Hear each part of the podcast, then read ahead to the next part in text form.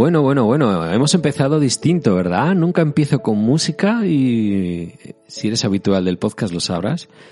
Y mira, una música preciosa de acompañamiento, de introducción.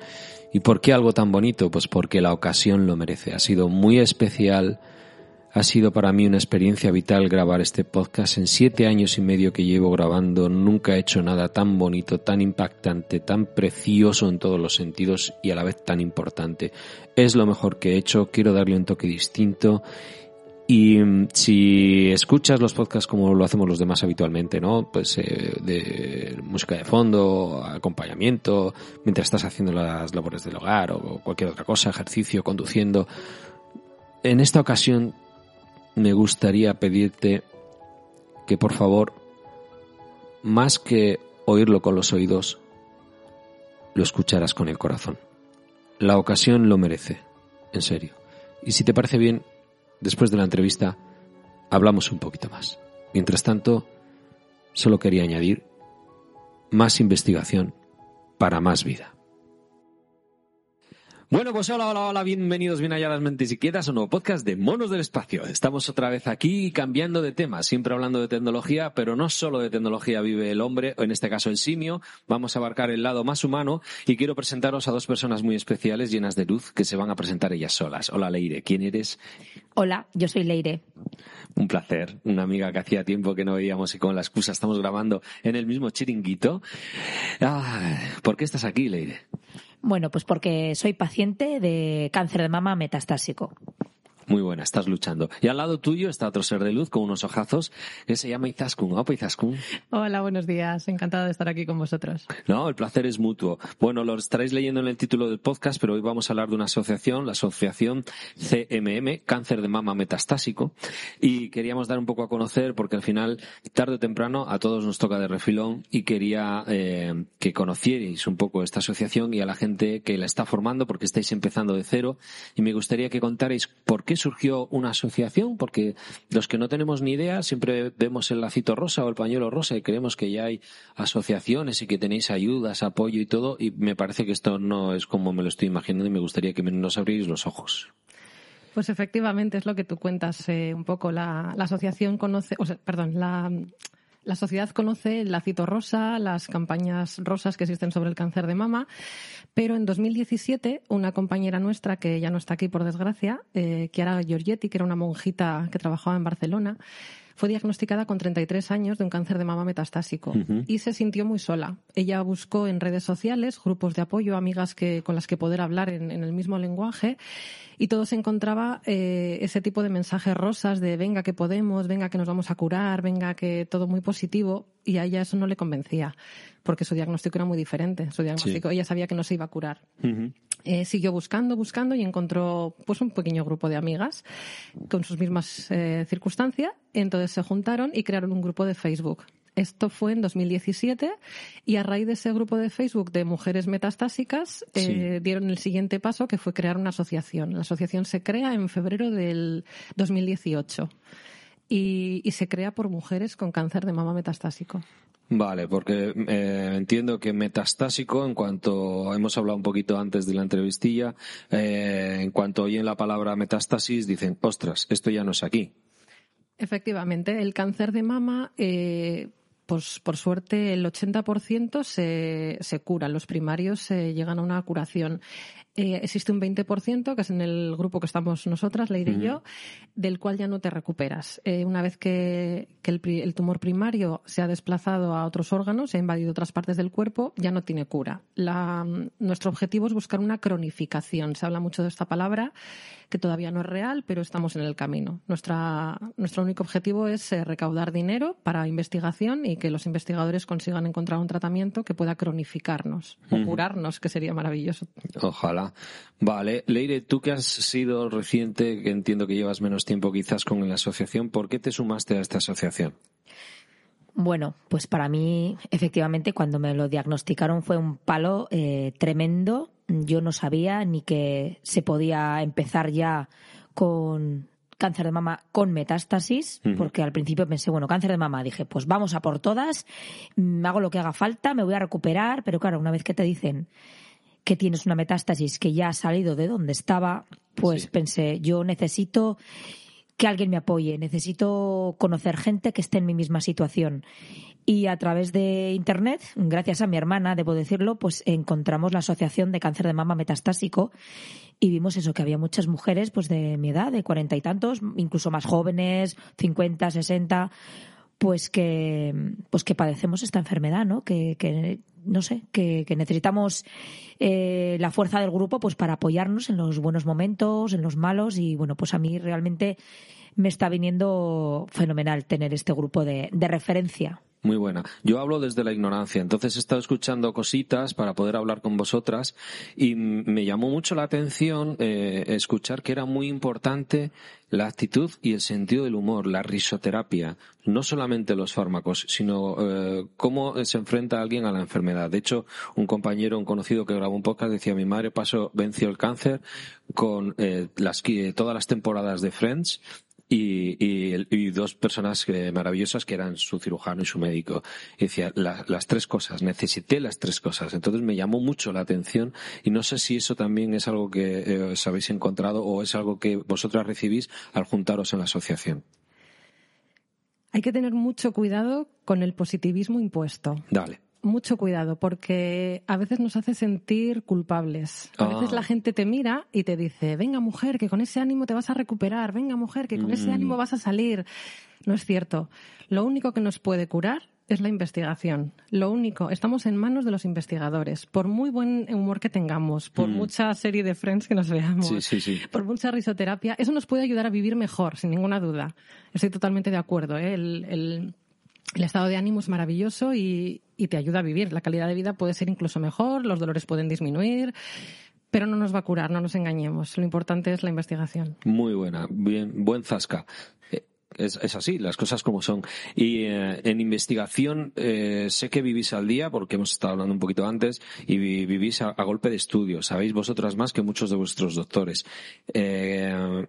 La asociación está para recaudar fondos, sobre todo para ayudar en la investigación en beneficio de todos. Este es un cáncer que sobre todo afecta a mujeres, también nos toca en parte a hombres, que la verdad que no, no se da visibilidad. Supongo que los tíos somos más parados o no tenemos iniciativa, pero no lo estamos dando a ver. Y os afecta en unas edades entre, corrígeme con que era entre 35 y 55 años, sobre todo. Jolín, es en, la plenitud de la vida. Eh, ¿Estáis con una asociación para recaudar fondos? Porque entiendo que no se están derivando fondos suficientes o cuál es el problema ahí.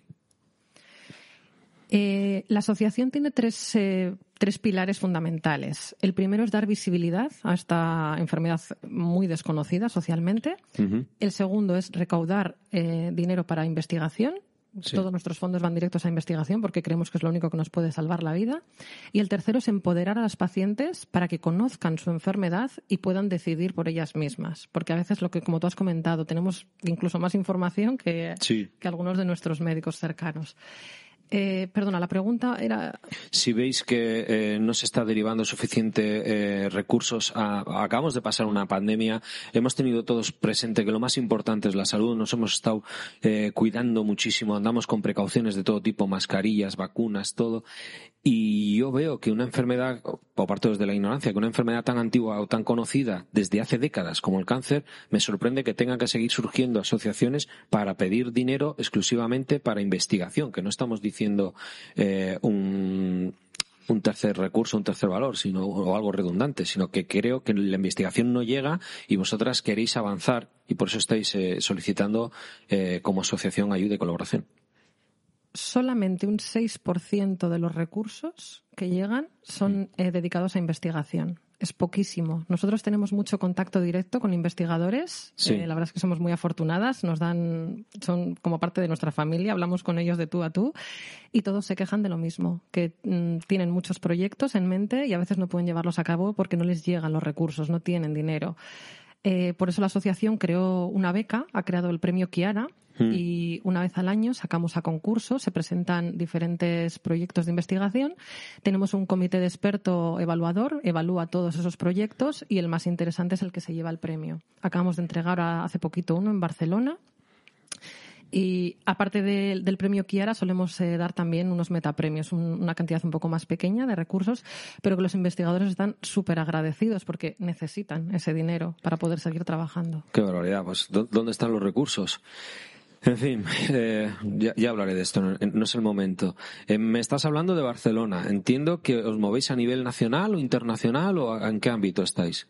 Somos la única asociación a nivel nacional de cáncer de mama metastásico. Sí, eh. nos movemos, no tenemos una sede porque no queremos, bueno, ha surgido a través de redes sociales la, mm. asociación y nos movemos a través de las redes. De acuerdo, o sea, ni un recurso para alquiler, ni para administrativo, ni para nada. Íntegro en investigación. Os va la vida en ello, lo entiendo perfectamente, pero claro, por otro lado me sale un poco de rabia, porque yo conozco a Leire, es buena amiga, a ti te acabo de conocer, y Zaskun no tengo ningún familiar ahora mismo directo, pero está claro que el cáncer nos va a tocar a uno cada cuatro, a una cada cinco personas, y ver que todavía en el año 2022 andamos así de recursos, veo mucha palabrería y me estoy teniendo un poco de sopapo de realidad. Leire, ¿cómo lo llevas? Bueno, pues a ver, esta enfermedad pues mm, a veces es como un sube y baja, ¿no? Mm, tienes días buenos, otros días mm, estás más negativa. Yo creo que al final lo que nos obliga es a llevar como un cambio de perspectiva, ¿no? De un cambio en el planteamiento de vida. Centrarnos más en el corto plazo disfrutar el día a día, no estar pensando siempre en, no, porque dentro de cinco años, cuando pase no sé qué, voy a vivir ahora. Voy a vivir ahora porque porque no sé cuánto tiempo voy a estar y quiero que el tiempo que esté sea aprovechándolo. Pero yo creo que al final esto lo hacemos nosotras como personas afectadas por un cáncer de mama metastásico, pero creo que es aplicable un poco a toda la población, a, todos, ¿no? Porque siempre vivimos pensando en lo bueno va a llegar, el futuro, pero nunca sabemos cuándo va a ser ese futuro. Entonces, tengamos cáncer, no tengamos cáncer u otra enfermedad, mm, yo creo que el vivir más siendo conscientes del día a día, disfrutar de esas pequeñas cositas, eh, yo creo que es un algo que podemos aplicarnos todos, ¿no? Y a veces, pues a veces cuesta, ¿no? Pero yo creo que es una forma de, de poder vivir, de poder vivir. Mm. Es una lección de vida. Sí que es cierto que los demás vivimos como si fuéramos a durar toda la vida y vamos posponiendo cosas, entre otras una reunión como esta, tan agradable. Y, fíjate, con la excusa nos hemos rejuntado.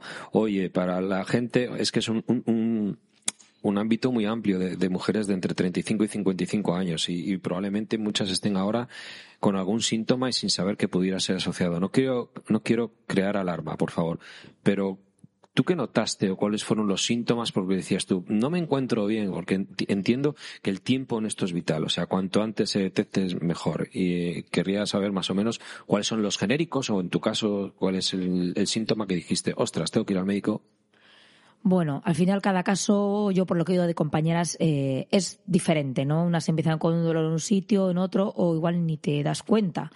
Yo, pues bueno, pues sí que notaba que tenía el pecho más duro, de lo uno más, más duro que el otro, pero pensaba, bueno, pues que sería momentos del ciclo, eh, porque luego me bajaba el dolor, pero bueno, pues me fui a hacer la mamografía de rutina y allí pues eh, pues cuando vino la radióloga le vi muy, muy, muy apurada, muy nerviosa, eh, diciendo esto hay que quitar, esto hay que quitar. Entonces ya pensé, ¡ay madre! Aquí hay algo. Ella no dijo nada de cáncer, pero vamos, eh, la palabra cáncer apareció en mi cabeza pues en el mismo momento que la vi tan agobiada, ¿no? Entonces, bueno, pues yo creo que cuando alguien, lo importante yo creo que para esto, primero, evidentemente, sin ser yo médico, pero es la detección precoz, llevar los controles ginecológicos, pues que tenemos que llevar, no dejarlo. Vamos a mirarnos, vamos a controlar y, bueno, pues eh, si notamos algo, evidentemente, pues con más razón, eh, consultar, no, no, no dejar pensando, bueno, ya se me pasará. Mejor yo creo que es eh, consultar por exceso.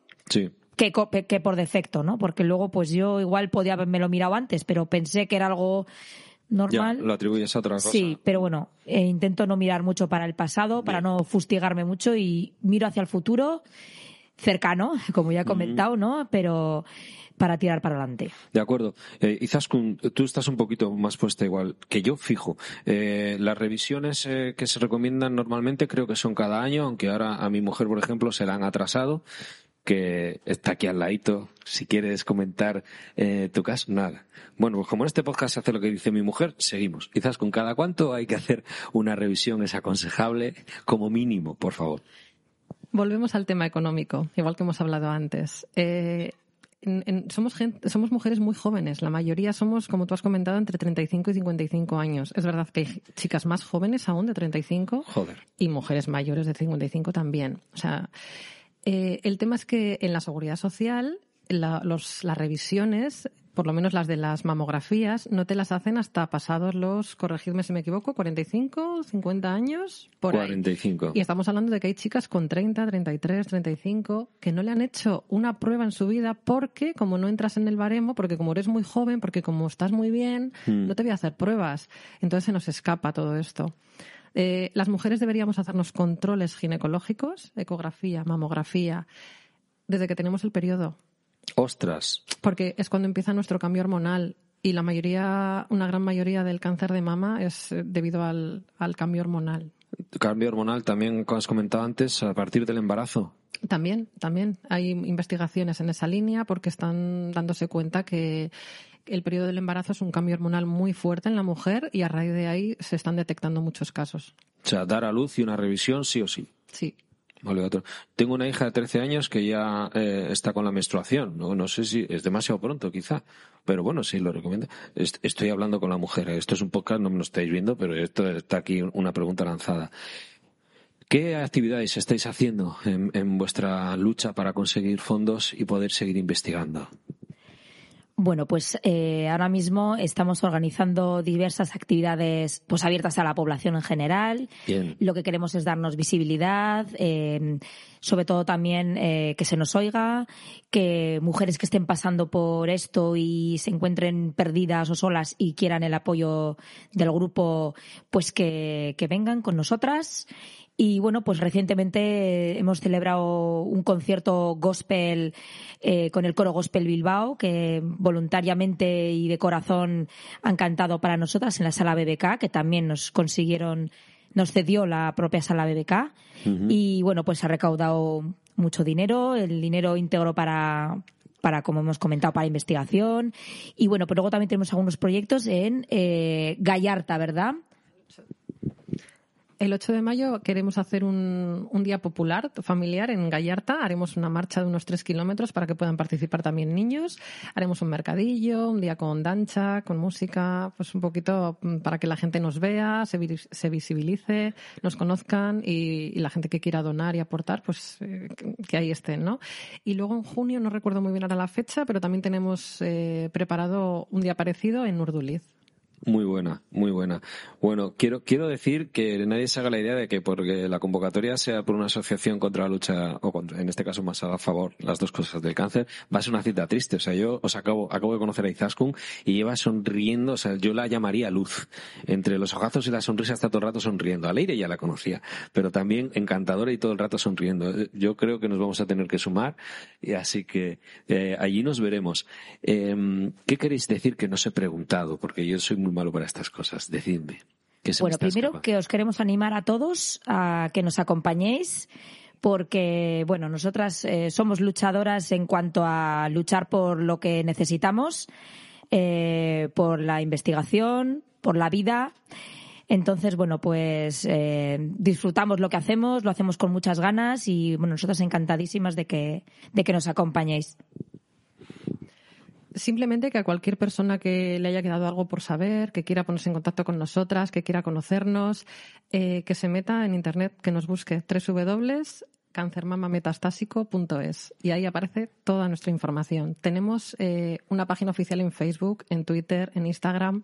Tenemos grupos cerrados para pacientes y para familiares, para darnos apoyo entre nosotros.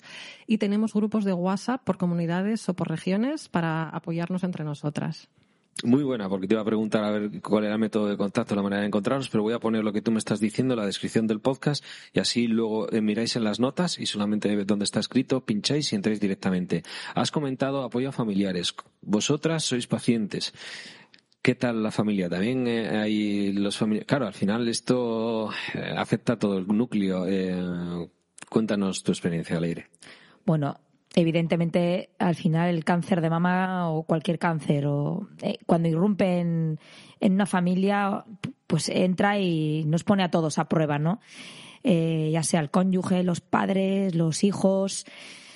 Pues bueno, pues yo en mi caso tengo dos niños pequeños y bueno, pues la más pequeña pues no se ha enterado mucho, pero el mayor que tiene seis, pues bueno, pues sí que me pregunta y qué teta tienes mal y sabe que algo tengo. No le digo exactamente la palabra cáncer, pero él sabe que algo me pasa. Yo no les miento, les digo pues que, que estoy mala, que tengo que tomar pastillas, que tengo que ir al médico. Entonces bueno, pues sí que pues es duro, ¿no? Intentar explicárselo a su nivel y, bueno, pues que ellos más o menos entiendan. Mm. Y bueno, pues realmente, pues a veces es complicado, ¿no? Porque cuando tienes un mal día y, y, te ven mal, pues explicarle, pues mira, pues eh, hoy estoy mal, estoy muy cansada o estoy triste y bueno, pues, pues sí, pues nos afecta. Al final no, entra y, es como que pone patas arriba la vida de, la vida de todos. Existe apoyo para la familia porque al final vosotras necesitáis un punto de apoyo y alguien tiene que cuidar al cuidador, porque si no tenéis el cuidador cuidado también caemos todos, ¿no? Cuando dices tú el cáncer entra en casa nos, nos da una patada a todos. ¿Los familiares también tienen acogida en la asociación? Sí, efectivamente. Al final, eh, la sociedad lo hacemos todos eh, sin darnos cuenta. ¿eh? Lo, cuando ves a un paciente, tú le preguntas al paciente, ¿cómo estás? ¿Qué tal lo llevas? ¿Estás preocupada siempre por el paciente? ¿Necesitas algo? ¿Te ayudo? Y nadie se da cuenta del que está al lado. Y el que está al lado tiene el mismo peso que el propio paciente, o más, porque se desgasta también. Entonces sí que vimos la necesidad de crear ese grupo para que entre todos los cuidadores o todos los familiares pudieran tener un lugar donde desahogarse y donde sentirse comprendidos, porque la gente en general tampoco les comprende a ellos. Muy bueno. Pues yo no os quiero robar más tiempo. La verdad que estoy encantado. Está siendo súper bonito. Y no quiero hacer un podcast largo. Por favor, Asociación CMM Cáncer de Mama Metastásico, enlace en el podcast, dadles visibilidad, entrad en su web, en su grupo de Facebook, en donde estén y colaborad. Porque esto sí que va directamente a ayudar y no en hacer gestos bonitos que luego se quedan en nada. Un abrazo enorme, muchísimas gracias, muchísima suerte. Gracias a ti por la oportunidad. Muchísimas gracias a todos. Un saludo. Un besazo.